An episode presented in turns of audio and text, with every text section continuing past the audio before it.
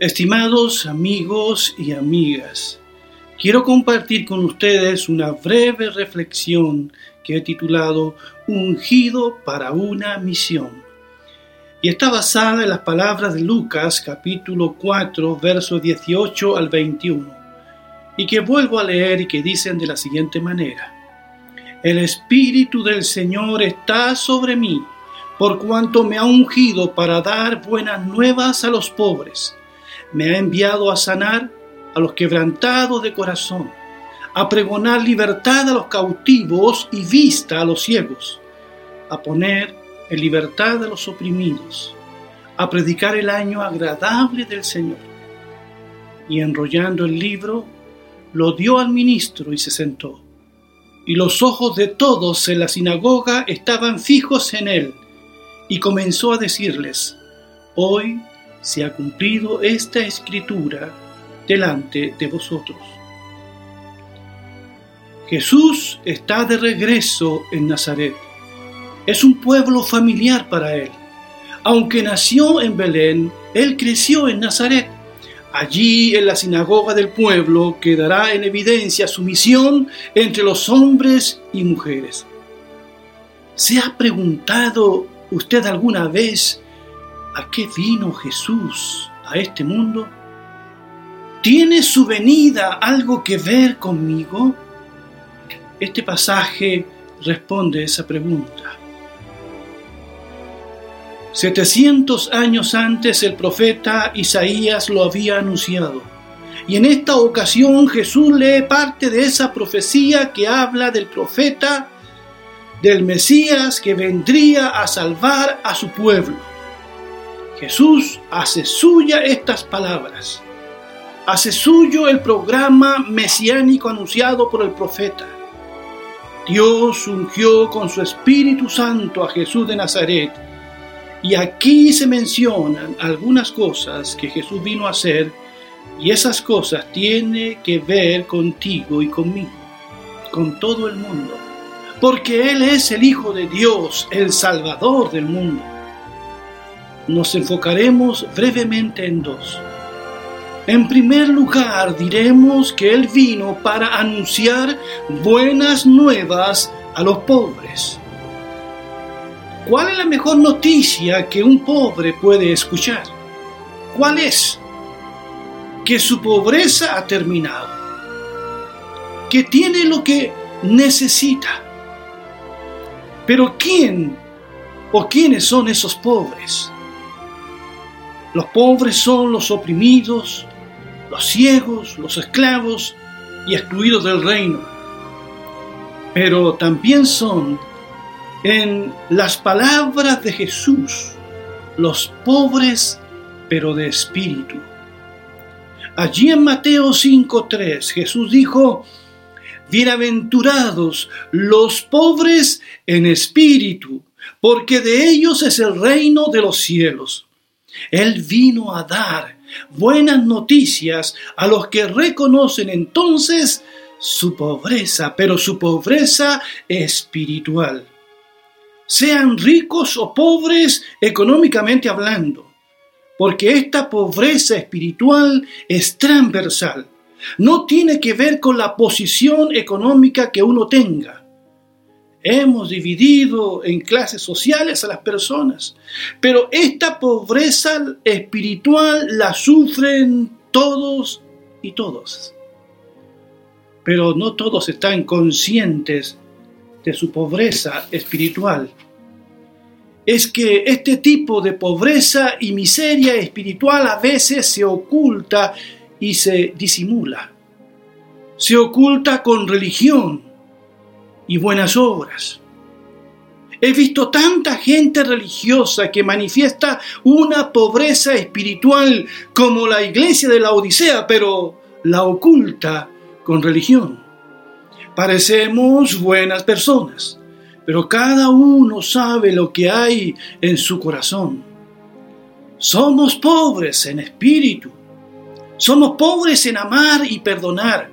Somos mezquinos como personas Nuestra pobreza salta a la vista, pero no queremos que nadie conozca nuestra más profunda necesidad espiritual. Necesitamos afecto, necesitamos gracia, necesitamos misericordia y perdón. Somos personas tan necesitadas de Dios y su amor, de su presencia en nuestras vidas. Pobres y mendigos espirituales, eso es lo que somos, pero cuesta tanto reconocerlo. A veces esa pobreza se oculta en una buena situación económica, pero Dios conoce lo que tratamos de ocultar. Conoce nuestra pobreza espiritual, pobreza que se hace visible en nuestro egoísmo y vanidad.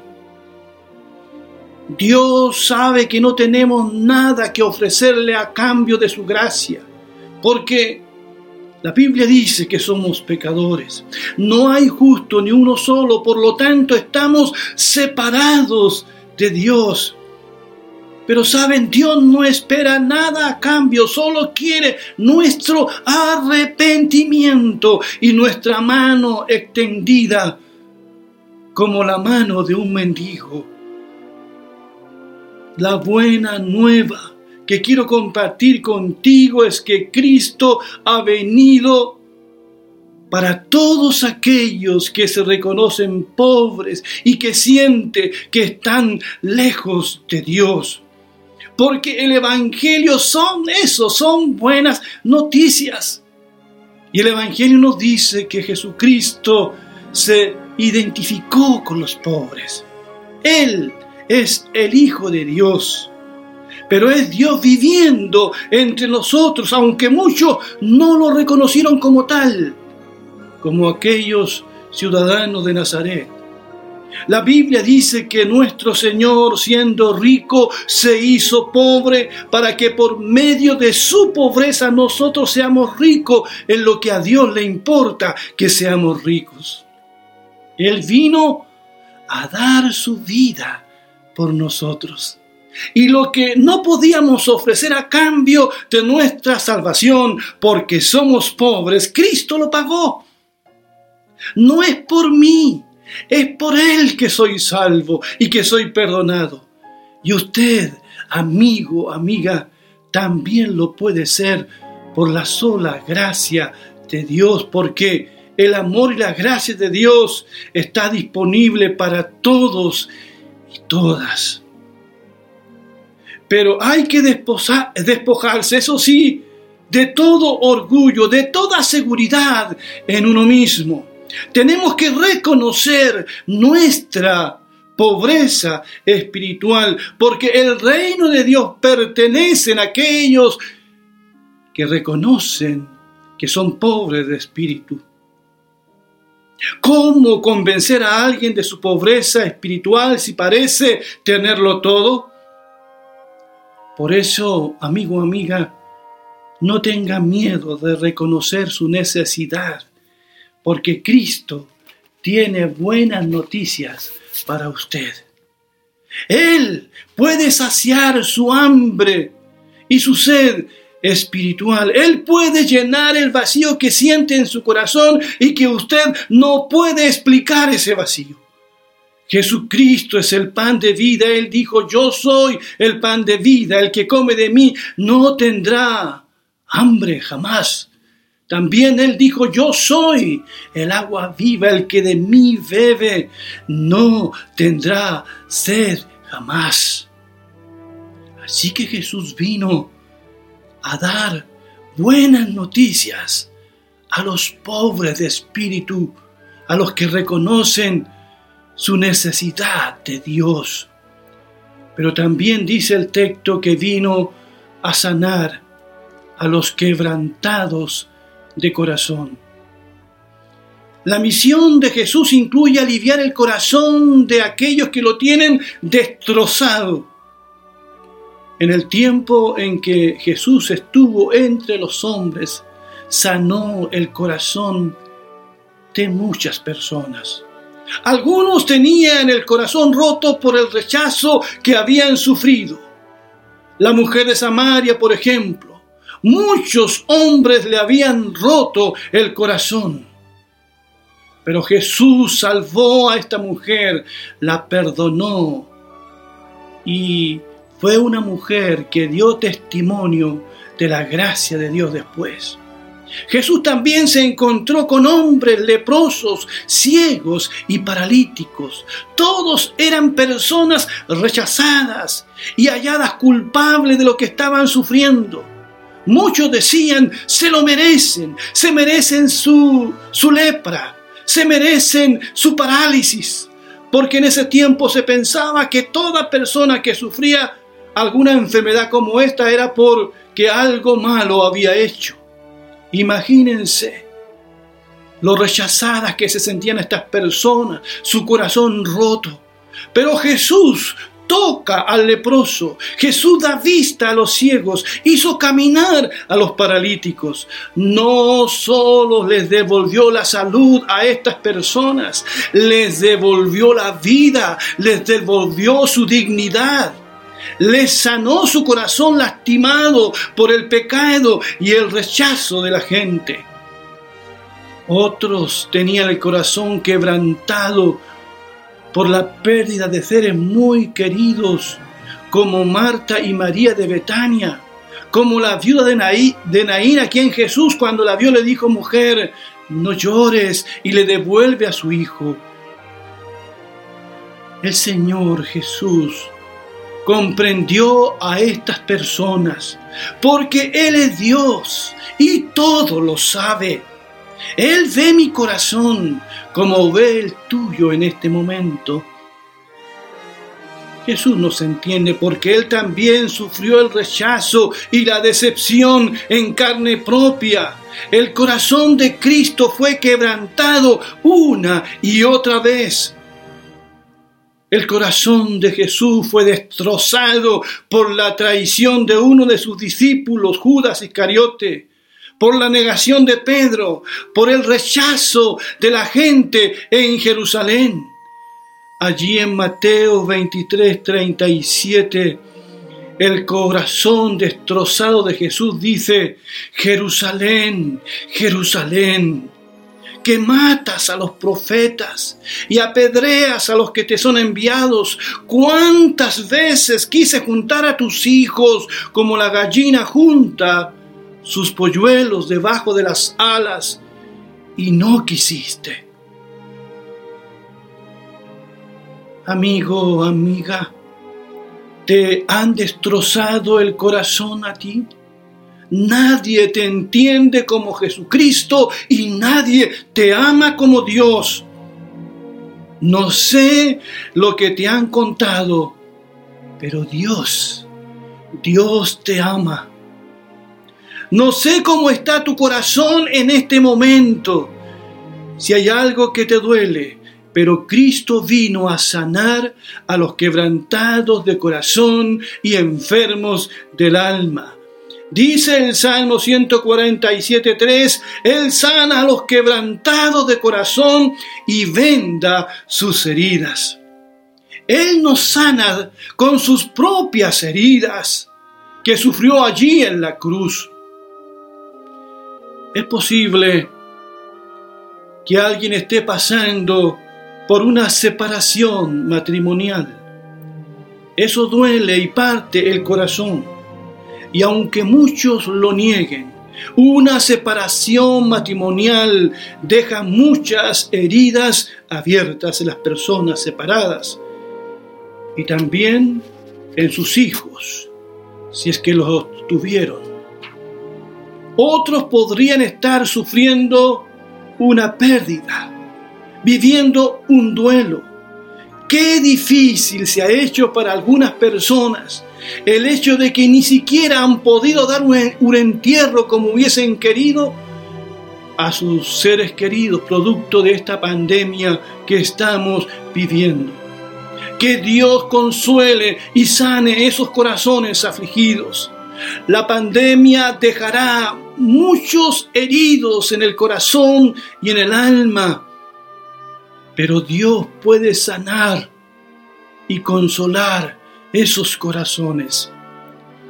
A otros se les ha apretado el corazón sufriendo el rechazo por ser quizás un extranjero. Otros porque están privados de libertad o imposibilitados de ver a sus seres queridos. Todas estas cosas lastiman el corazón. Pero si hay algo que nos roba la paz y rompe el corazón en mil pedazos, ese es el pecado. El pecado nos daña y nos separa de Dios, pero Cristo fue ungido por el Espíritu Santo para sanarnos, para perdonarnos y morir en la cruz por cada uno de nuestros pecados. Esta es una buena noticia que quiero compartir contigo una vez más. Estimado amigo y amiga, Dios no tiene ningún interés en poner parches en tus heridas, en remendar tu corazón lastimado, porque lo que Dios hace es mucho más profundo. Él nos quiere hacer nuevas personas. En 2 de Corintios 5, 17 la palabra dice, de modo que si alguno está en Cristo, es una nueva criatura. Las cosas viejas pasaron, y aquí todas son ellas nuevas. Es borrón y cuenta nueva. Es un nuevo nacimiento. De este nuevo nacimiento habló Jesús a un tal Nicodemo. Así que esa es lo que Jesús vino a hacer, a cambiar nuestro corazón a darnos una nueva vida, una vida con significado, una vida abundante. Él fue ungido por el Espíritu Santo para esa misión, para sanar a los enfermos del corazón y para dar buenas noticias a los pobres de espíritu. Cuando leo este pasaje de Lucas capítulo 4, no tengo más que dar gracias a Dios por su inmenso amor, por haber enviado a su Hijo Jesucristo en misión de rescate, vino a buscar y a salvar lo que estaba perdido. La Biblia dice en, Juan 3, 17, un texto que que me hace adorar al Señor. Dice, porque no envió Dios a su Hijo al mundo para condenar al mundo, sino para que el mundo, y eso te incluye a ti y a mí, para que el mundo sea salvo por él. Si te reconoces, amigo, amiga, necesitado de Dios, de su gracia y de su perdón. Si ha sido lastimado tu corazón por tu propio corazón o por terceras personas, puedes venir al Señor tal como estás. El Evangelio es para aquellos que se reconocen pobres y necesitados del Señor. Así que ya basta de victimizarse ya basta de ese resentimiento. Permite que Dios te salve y te sane por medio de su Hijo Jesucristo. Que así sea. Abre tu corazón al Señor. Me gustaría orar por ti en esta mañana. Allí donde estás Puedes estar solo, sola o acompañado. Inclina tu cabeza. Cierra tus ojos. Quiero orar por ti para que el Señor derrame de tu gracia, para que el Señor pueda hacer nacer en ti un deseo por Él, un hambre por Él. Él es el único que puede saciar la sed de tu corazón. Oremos. Padre Celestial, yo te doy gracias porque me permitiste predicar el Evangelio una vez más. Oro por todos nuestros amigos y amigas, por aquellos hermanos que se han alejado de ti, pero que hoy también sienten esa hambre y esa sed por volver a ti. Te pido, Señor, que tú vengas en auxilio de ellos, puedas bendecirles, derramar tu gracia sobre sus corazones, puedas sanar todo corazón lastimado. Tú eres el único que puede hacerlo, tú ves lo más profundo de nosotros. Obra en cada persona, bendícelos y te doy gracias por tu palabra y que esta sea bendición para cada uno de ellos. Te lo pido y te lo ruego en el nombre de tu Hijo Jesús. Amén y amén.